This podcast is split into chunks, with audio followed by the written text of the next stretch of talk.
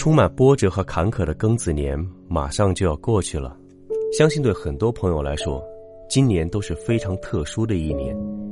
对于我自己，这一年也很不寻常，有收获，也有失去，有经验，也有教训，有成绩，也有遗憾。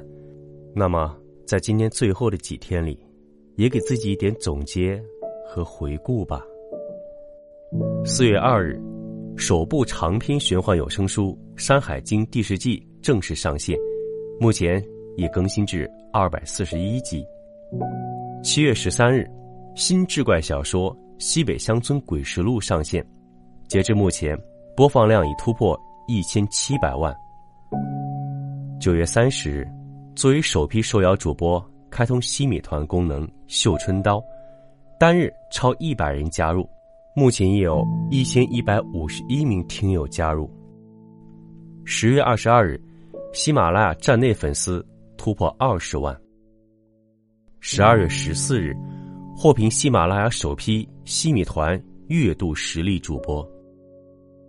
每一步前进，都是每一位听众的鼓励和支持；每一点成绩，都是每一位朋友的认可和肯定。过去的这一年，有老朋友的坚守，也有新朋友的加入，有铮铮挚友的鞭策，也有萍水相逢的洒脱。松柏何须献桃李，请君点检岁寒枝。二零二零，感谢有你；二零二一，我在等你。